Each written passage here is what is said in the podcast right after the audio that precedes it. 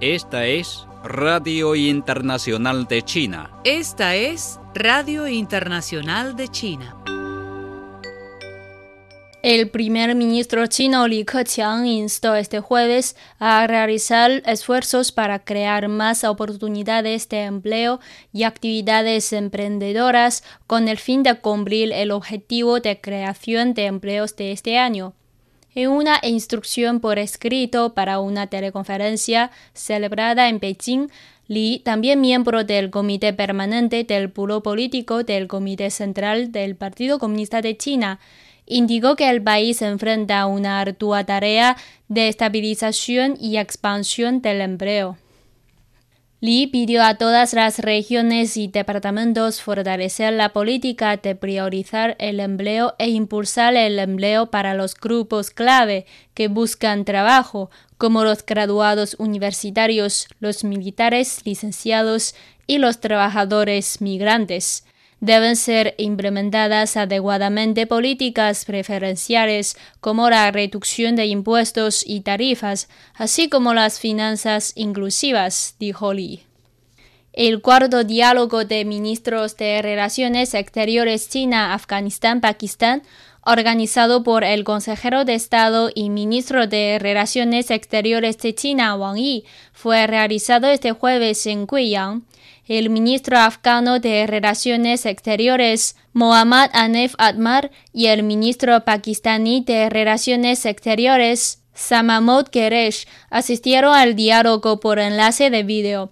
Wang Yi dijo que las situaciones regional e internacional actuales atraviesan profundos y complejos cambios y que la seguridad y la estabilidad de Afganistán y la región enfrentan nuevos desafíos, con la retirada de soldados extranjeros de Afganistán acelerada, el proceso de paz y reconciliación en Afganistán afectado y los conflictos armados y las actividades terroristas volviéndose más frecuentes. En tales circunstancias es más necesario para los tres países reforzar la comunicación y la cooperación para hacer que la situación en Afganistán facilite más los intereses comunes de Afganistán y otros países de la región, dijo Wang. Admal y Queresh elogiaron la contribución de China a la promoción de la cooperación trilateral y dijeron que Afganistán y Pakistán están dispuestos a forjar una asociación de vencidas más cercana y más amistosa con China, a reforzar la construcción conjunta de la franja y la ruta,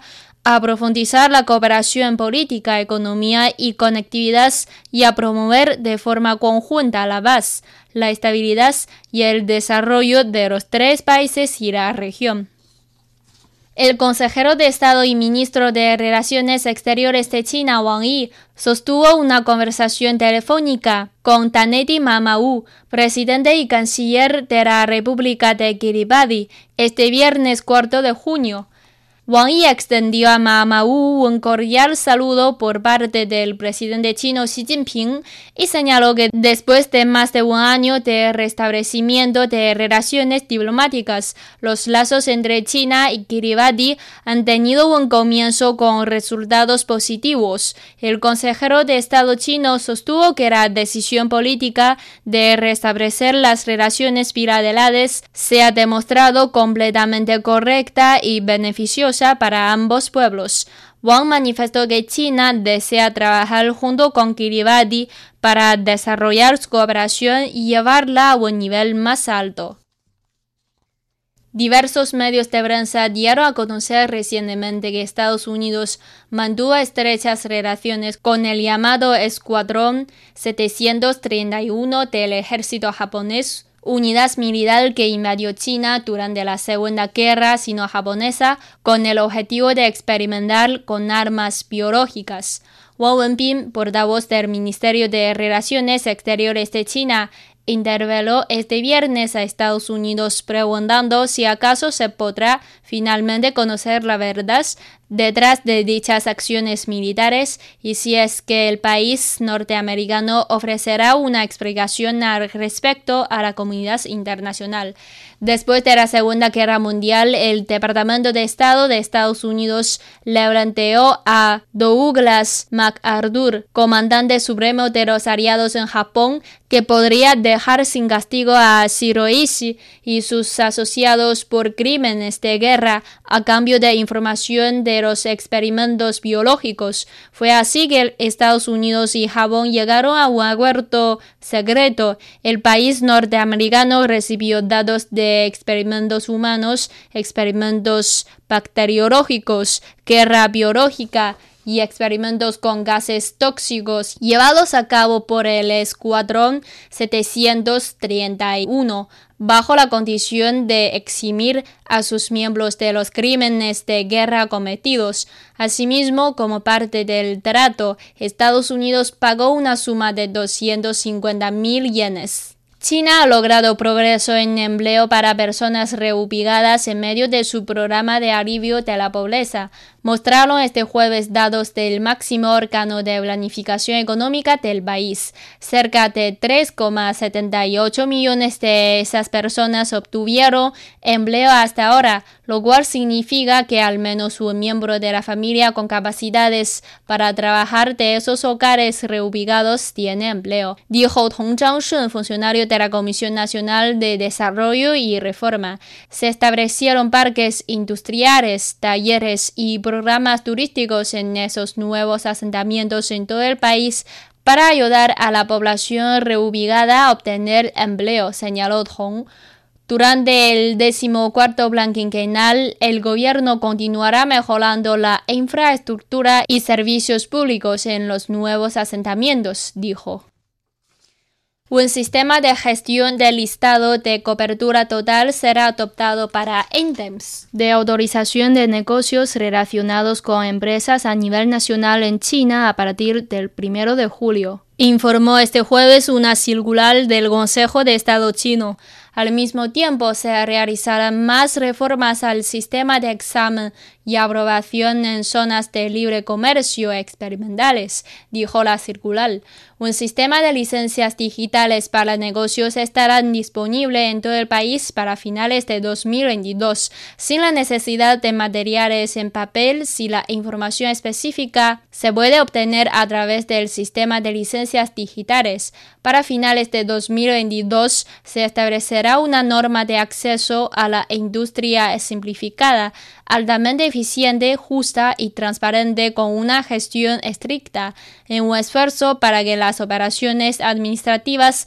sean más convenientes y predecibles para las entidades de mercado. Un total de 68 ítems de autorización de negocios relacionados con empresas se anularán y otras 14 en ZRC experimentales para eliminar los obstáculos de operación en campos como inversión extranjera y comercio, construcción de ingeniería, transporte y logística y servicios de agencia. China planea cambiar el foco de sus hospitales públicos de la expansión en escala a la mejora de la calidad y la eficiencia durante los próximos cinco años, según una directriz publicada recientemente por el gobierno. El documento emitido por la Oficina General del Consejo de Estado señala que los hospitales públicos son el pilar de la red sanitaria nacional del país y plantea seis tareas clave para alcanzar los objetivos propuestos. De acuerdo con la directriz, está en planes una serie de hospitales de alta calidad a nivel nacional y se establecerá y se mejorará una red de atención de múltiples niveles para tratar las principales enfermedades epidémicas. Se deben hacer esfuerzos para promover el desarrollo de la medicina clínica, impulsar las innovaciones en tecnologías y servicios médicos y emplear más la tecnología de la información, según el documento. La provincia de Zhejiang, un corazón del comercio electrónico en el este de China, había construido 62.600 estaciones base 5G al cierre de 2020, informaron las autoridades locales de comunicaciones. La provincia también ha fomentado muchos proyectos piloto para lograr la comercialización a escala de 5G en sectores como la industria, la salud y la educación. Detalló Gang funcionario de la Administración Provincial de Comunicaciones de Zhejiang, en una conferencia de prensa celebrada el jueves. El valor agregado de las industrias fundamentales en la economía digital de Zhejiang alcanzó casi 702 mil millones de yuanes en 2020, lo que significa un aumento interanual del 13%, de acuerdo con un informe publicado en el evento. Los organizadores de los Juegos Olímpicos de Tokio comenzaron este jueves la cuenta regresiva de 50 días para la inauguración de los Juegos, presentando objetos que se utilizarán durante las ceremonias de victoria. Seiko Hashimoto, presidenta del comité organizador, dijo en la ceremonia de presentación celebrada en la arena Ariake que será sede de las competiciones de voleibol que los Juegos se celebrarán a pesar de que la capital japonesa sigue en estado de emergencia por la pandemia de COVID-19 para los atletas que estarán en el podio y para los demás que los observan. Creo que las ceremonias nos permitirán darnos cuenta del valor de celebrar los Juegos durante este tiempo, dijo Hashimoto. Tenemos 50 días, dijo, siendo que puedo oír los pasos de los atletas que cruzarán el mar y se reunirán en Tokio.